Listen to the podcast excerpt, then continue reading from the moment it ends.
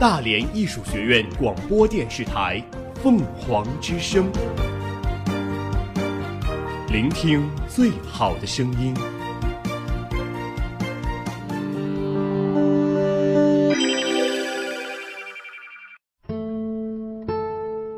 斑斓喧闹的世界里，我们与文字的相识、相知、眷恋与重逢，构成了我们精神世界的宁静、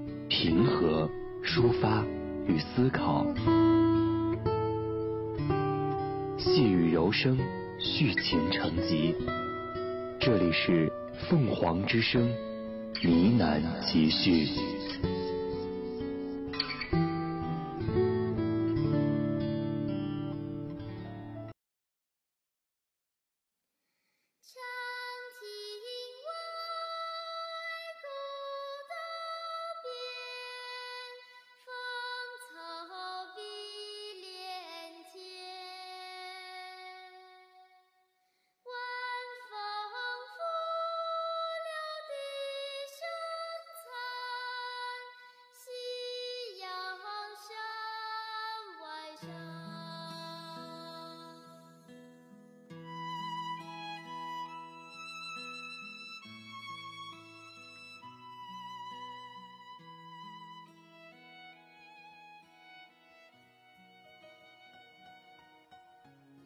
各位中午好，我是雨琪，传承语言文化，构建书香校园，欢迎收听凤凰之声呢喃集序。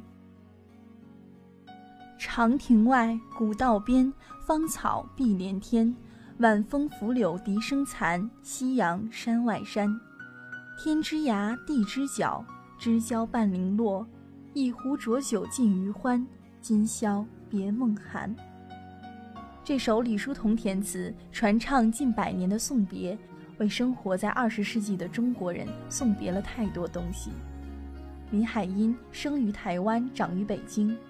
人们说上海是属于张爱玲的，北京是属于老舍的，但是我觉得北京还留了一部分给林海音。他通过儿时纯真无邪的自己，用不一样的视角描绘了孩子眼中老北京的风土人情和生活真态。那样的不疾不徐、温厚醇和，那样的纯净淡泊、米酒恒心，那样的满是人间烟火，却无半点追名逐利心。林海音，小名英子，一九九一年生于日本大阪，一九二一年随家返回台湾。在台湾被日本帝国主义侵占期间，因父亲不甘在日寇铁蹄下生活，举家迁居北京。小英子出生于书香门第。耳濡目染旧式大家庭妇女的种种遭遇，成长于中国社会发生深刻命运变革的时期。在父亲早年去世后，较早地步入了社会生活，经受了较多的教育与训练。《城南旧事》一九八二年被拍成电影，由吴贻弓执导，沈洁、郑振尧、张丰毅等主演。一九八三年于中国内地上映。导演吴贻弓说：“我被小说《城南旧事》中那种沉沉的相思、淡淡的哀愁深深打动了。整部小说充满了朴素温馨的思想感情。当这部影片上映后，这种情感同样打动了无数的观众。”《城南旧事》是林海音以其七岁到十三岁的生活为背景创作的。《城南旧事》中淡淡的文字、悠悠的叙述。将我领进二十世纪二十年代的老北京，在娓娓动人的真挚叙述中，抒发了对童年的缅怀和对人间温暖的呼唤，而且每个故事都能令我思绪起伏，多种交集的感觉同时在心头涌现。故事中满含着怀旧的基调，将其自身包含的多层次的情绪色彩，以一种自然的、不着痕迹的手段精细地表现出来。书中的一切都是那样有条不紊，书中缓缓的流水，缓缓的驼队，缓缓而过的人群，缓缓而逝的岁月，景物人事情完美结合，恰似一首淡雅而含蓄的诗。关心未来能源减排不是终点，开展低碳行动，降低地球温度。开展低碳行动，让地球不再发烧。三毛曾经说过：“童年只有在回忆中显现时，才成就了那份完美。”可是，在林海音的笔下，这个童年故事却饱含了一种凄婉的味道，仿佛那不是一个平凡的小说故事，而是关于过去的真实回忆。在这本小说里，共有六篇文章：惠安馆、我们看海去、蓝姨娘、驴打滚儿、爸爸的花落了，我也不再是小孩子了。和后记《东阳童年》《骆驼队》，每一篇文章都可以单独存在，它们都有各自完整的世界，但是它们的内容又是息息相关的。无论是故事的连贯性，还是时间、空间、人物的造型，一定程度上，全书又可做一本长篇小说看。惠安馆里痴痴等待着情人归来的秀珍，让我不禁想起了那个关于望夫石的古老传说。可是命运更加不幸的秀珍，在离别前夕怀上了那个男子的骨肉，负心的男子一去不回，而刚刚生下来的爱情结晶便被狠心的母亲抛弃在荒凉的遥远地方。不能经受双重打击的秀珍精神失常，整日整夜地念叨着旧日情人思康以及可怜的孩子小桂子。作为旁观者的英子，善良的心里对秀珍抱着深深的同情，期望着她的好转。有一天，她发现自己的好友命途多舛的妞儿，竟然是那个被遗弃的小桂子。他毫不犹豫地拿走了母亲的金镯子，送给秀珍和妞儿作为盘缠，并将他们送上了火车，去寻觅那个男子。我们看海去，我们看海去。蓝色的大海上扬着白色的帆，金色的太阳从海上升起来，照到海面，照到船头。我们看海去，我们看海去。好一首优美和快乐的诗，深深喜爱它的英子对着那个草丛里面偶遇的奇怪的人吟诵。这个看起来一点儿也不坏的人答应和他一起去看海，就在供养他弟弟到漂洋过海去念书的时候。可是。在漫天夕阳里，英子只看到这个善良的哥哥被警察带走。英子知道他偷窃是为了弟弟的学业，可是为什么一个不坏的人会被抓走？是什么吞噬了他？英子并不明白，因为这个社会的黑暗还没有在他纯真的心灵上投下阴影。看到英子竭力撮合蓝姨娘和德仙的小手段，我不禁哑然失笑。孩童的心思总是天真无邪，他只为了看到母亲的笑颜，便决定将纠缠着父亲的蓝姨娘交给德仙，让其远离父亲的身边。得知他的杰作之后，他母亲带着微笑问他：“你那天说要买什么来着？”他毫不迟疑地说：“一副滚铁环，一双皮鞋。现在我还要加上订一整年的儿童世界。”一个带着得意神态的小小女孩的可爱形象跃然纸上，《驴打滚》里面的宋妈无疑是让人同情的。她在同一时刻得知儿子溺水身亡和女儿被送人两个沉痛的消息，几乎精神崩溃。后来，她又带着英子满城寻找那杳无踪影的小女儿，却没有任何消息。在彻底绝望之后，她决心回到家乡，再生儿女。重拾做母亲的滋味。旧社会的穷人家里上演着各式各样的悲剧。故事里的英子在六年之后，终于如愿成为了毕业生代表上台领奖。当他发现离别近在眼前的时候，离歌声早已响起。唱了五年的离歌，终于轮到同学们为他们唱。这时，所有的毕业生都流下了泪水。当英子拿着小学毕业文凭匆忙地赶回家中时，她的心里似乎在害怕赶不上什么事情。果然，她心里的预感变成了现实。走进家门，弟弟妹妹们还坐在院子里玩耍，而爸爸种的石榴却落下来了。这时，厨子老高让他去医院好好劝劝妈妈。英子变得如此的平静。当他爸爸的花落下。他已不再是小孩子了。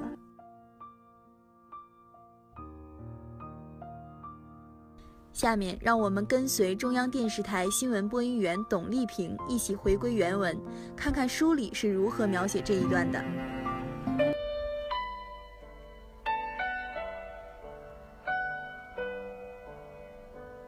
新建的大礼堂里坐满了人，我们毕业生坐在前八排，我又是坐在最前一排的中间位子上。我的襟上有一朵粉红色的夹竹桃，是临来时妈妈从院子里摘下来给我别上的。她说：“夹竹桃是你爸爸种的，带着它就像爸爸看见你上台一样。”爸爸病倒了，他住在医院里，不能来。昨天我去看爸爸，他的喉咙肿胀着，声音是低哑的。我告诉爸，行毕业典礼的时候，我代表全体同学领毕业证书，并且致谢词。我问爸，能不能来参加我的毕业典礼？六年前，他参加了我们学校的那次欢送毕业同学同乐会时，曾经要我好好用功。六年后，也代表同学领毕业证书和致谢词。今天，六年后到了，老师真的选了我做这件事。爸爸哑着嗓子拉起我的手，笑笑说。我怎么能够去？但是我说：“爸爸，你不去，我很害怕。你在台底下，我上台说话就不发慌了。”爸爸说：“英子，不要怕，无论什么困难的事，只要硬着头皮去做，就闯过去了。”那么，爸。不也可以硬着头皮从床上起来到我们学校去吗？爸爸看着我，摇摇头，不说话了。他把脸转向墙那边，举起他的手，看那上面的指甲。然后他又转过脸来叮嘱我：明天要早起，收拾好就到学校去。这是你在小学的最后一天了，可不能迟到啊！我知道，爸爸。没有爸爸，你更要自己管自己，并且管弟弟和妹妹。你已经大了，是不是，英子？是。我虽然这么答应了。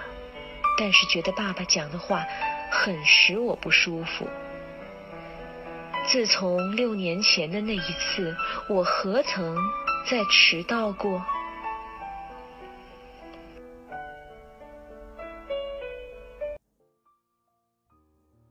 这样一部安静的小说，它不是一个故事，而是一部关于成长的寓言。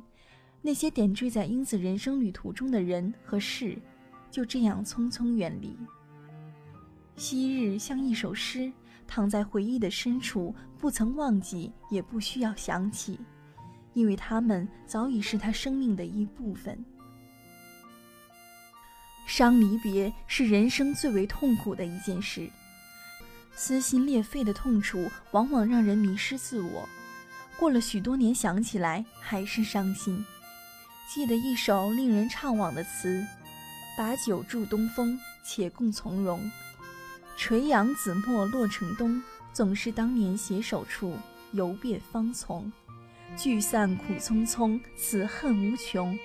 今年花胜去年红，可怜明年花更好，知与谁同？我们也曾经像英子一样唱那首忧郁的离歌。我们一直都在离别，和我们的朋友、家人。旧时光里的自己，在哀叹离殇的同时，我们发现自己已经悄悄地长大了。其实每个人心中都有自己的城南旧事，那飘逸在童年角落、让人回味无穷的点点滴滴，或喜或悲。请不要为了那已消逝的时光而怅惘，如果这就是成长，那么就让我们安之若素。以下一段摘自林海音后期的散文，应该算是他写《城南旧事》的理由吧。离开北平的那年，曾赶上最后一次看红叶，冰鞋来不及剪出，我便离开它了。飞机飞到了上空，曾在方方的古城绕个圈儿。协和医院的绿琉璃瓦给了我难忘的最后一瞥。我的心颤抖着，是一种离开多年抚育的乳娘的滋味。这一切在这里何处去寻呢？像今夜细雨滴答，更曾我苦念北平。不过今年北平虽然风云依然，景物还在，可是还有几人能有闲情对景抒怀呢？其实我觉得作者想表达的一切，都是一个成年人在物是人非以后对于儿时的回忆。英子原是个懵懂好奇的旁观者，观看着成人世界的悲欢离合。他从不在自己的世界里上锁，总是任由人们进进出出。他的成长是一条不断离别的道路，曲折而充满诱惑，忧伤而几多幸福。在英子的身边发生了许多看似平凡又极不平常的故事，经历了许多从陌生到熟悉又不断离别的各种人物。井边的小伙伴，春树胡同的疯女人，藏在草堆里的小偷，斜着嘴笑的蓝姨娘，不理小孩子的德心叔，骑着小驴回老家的宋马。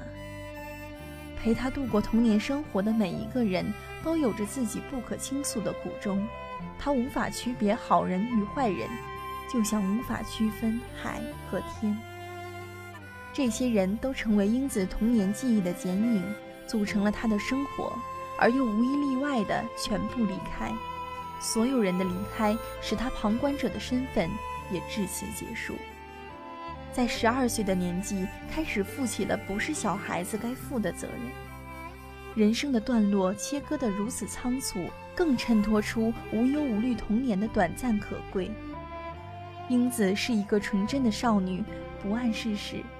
但正是因为这样，他也能看到成人看不到的东西，这些底层不幸人物的人性光辉。英子打开了成人世界所忽视的视角，她以质朴、单纯、善良的心去待人处事。这些视角本来为我们所共有，却在世俗成规的劫持下慢慢遗忘、丢失。城南旧事使人着迷的魅力就在于。就算在那个军阀混战、民不聊生、社会矛盾日益尖锐的时代，我们也会情不自禁地跟随英子的角度看待这些底层人物。他善意地对待每一个人，不管是好人坏人，在他看来，每个人都是相同的、平等的。这种难得的想法，超越当时人们认知的观点，使人不忍心反驳。于是。我们也不再跟随大众的眼光，把追求爱情、痛失孩子的女人看作疯子，把为供弟弟上学而偷东西的男人武断定义为恶人。我们似乎有了和英子一样清澈干净的思想，不受外界环境的影响，就跟随着自己的心去理解世界，去看待生活，去对待朋友。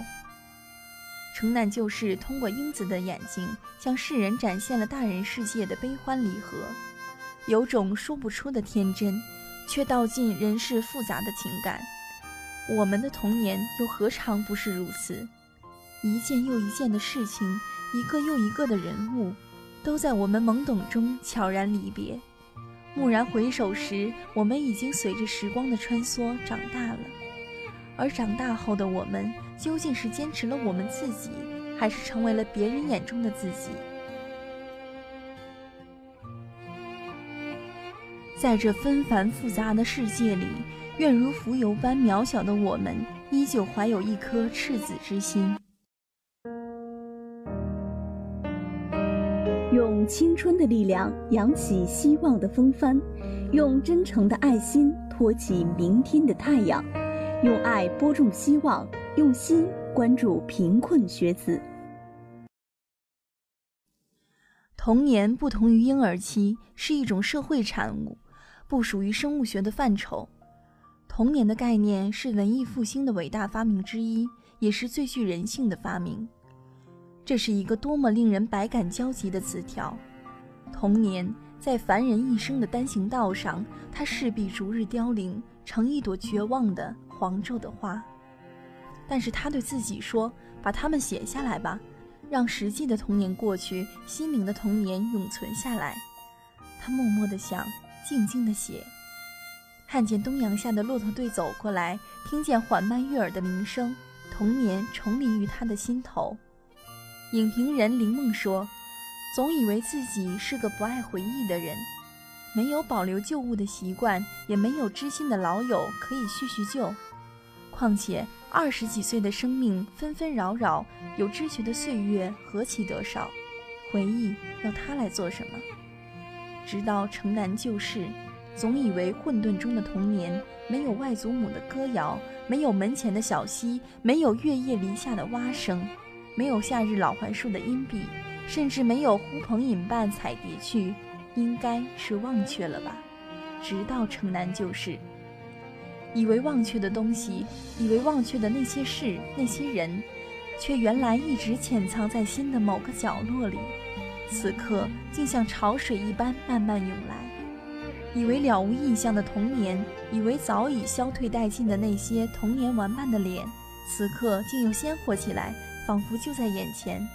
其实每个人的记性都一样好，只是芸芸如我们，总是不经意间失落了那把钥匙，无从开启罢了。有人说，生命就是一个不断认识各种人、告别各种人，然后独自前行的过程。有人漂洋过海去求学，有人千里之外去工作。我们告别昨日的种种，父母温暖的庇护，老师同学的爱护有加，在陌生的环境里颠沛流离。无论是那些帮助过我们的，还是伤害过我们，都由衷谢谢他们，因为那是我们成长的一部分。曾挣扎着扎根生长，期望长成参天的模样。每个人都在自己的那条路上渐行渐远，留下昨天的脚印，踏上今天的石头，攀登明天的高山，终要走向自己的终点。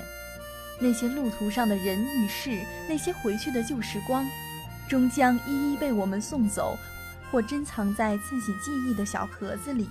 等到有一天思绪如潮，触动心弦，打开盒子，翻动往事，轻轻说声“你好，旧时光”。在我校运动会即将召开之际，我想跟大家分享一个体育名人的小故事。球王贝利出生在巴西附近一个贫困的小镇里，父亲是位因伤退役、穷困潦倒的前足球运动员。贝利从小酷爱足球运动，很早就显现出踢球的天分。因为家里穷，父亲没有钱买足球，但为了鼓励儿子贝利对足球的热爱，他用大号袜子、破布和旧报纸。做成了一个自制足球送给儿子，贝利常常光着黑瘦的脊梁，在家门前坑坑洼洼的街面上，赤着脚向想象中的球门冲刺。贝利和伙伴们组建了一支街球足球队，在当地渐渐小有名气。足球在巴西人的生活中有着举足轻重的地位，因此镇里开始有不少人向崭露头角的贝利打招呼，还给他敬烟。贝利很享受那种吸烟带来的长大了的感觉，渐渐有了烟瘾。但因为买不起烟，他开始到处找人索要。一天，贝利在街上向人要烟时，被父亲撞见了。父亲的脸色很难看，眼里充满了忧伤和绝望，眼里充满了忧伤和绝望，甚至还有恨铁不成钢的怒火。贝利不由得低下了头。父亲问贝利抽烟多久了，他小声辩解说自己只吸过几次。忽然，贝利看见面前的父亲猛然抬起了手，他吓得肌肉紧绷，不由自主地捂住自己的脸。父亲从来没有打过他，可今天他的错误确实有些大了。小小年纪就抽烟，而且还撒谎。然而出人意料的是，父亲给他的并不是预想的耳光，而是一个紧紧的拥抱。父亲把贝利搂在怀中说：“孩子，你有踢球的天分，可以成为一个伟大的球员。”但如果你抽烟喝酒，染上各种恶习，那足球生涯可能就到此为止了。一个不爱惜身体的球员，怎么能在九十分钟内一直保持较高的水平呢？以后的路怎么走，你自己决定吧。父亲放开贝利，拿出瘪瘪的钱包，掏出里面仅有的几张纸币，说：“如果你真忍不住想抽烟，还是自己买的好。总向别人索要，会让你丧失尊严。贝利感到十分羞愧，眼泪几乎要夺眶而出。可当他抬起头时，发现父亲的脸上已是泪水纵横。后来，贝利再没有抽过烟，也没有沾染任何足球圈里的恶习。他以魔术般的足球天赋和高尚谦逊的品格，被誉为二十世纪最伟大的运动员。多年以后，已成为一代球王的贝利，仍然不能忘怀当年父亲的那个拥抱。他说，在几乎踏上歧路时，父亲那个温暖的拥抱，比给我多少个耳光都更有力量。呢喃集序，城南旧事，今天就到这里。在蜻蜓 FM 上搜索“大连艺术学院”，可同步收听我们的节目。我是雨琪，我们下期再见。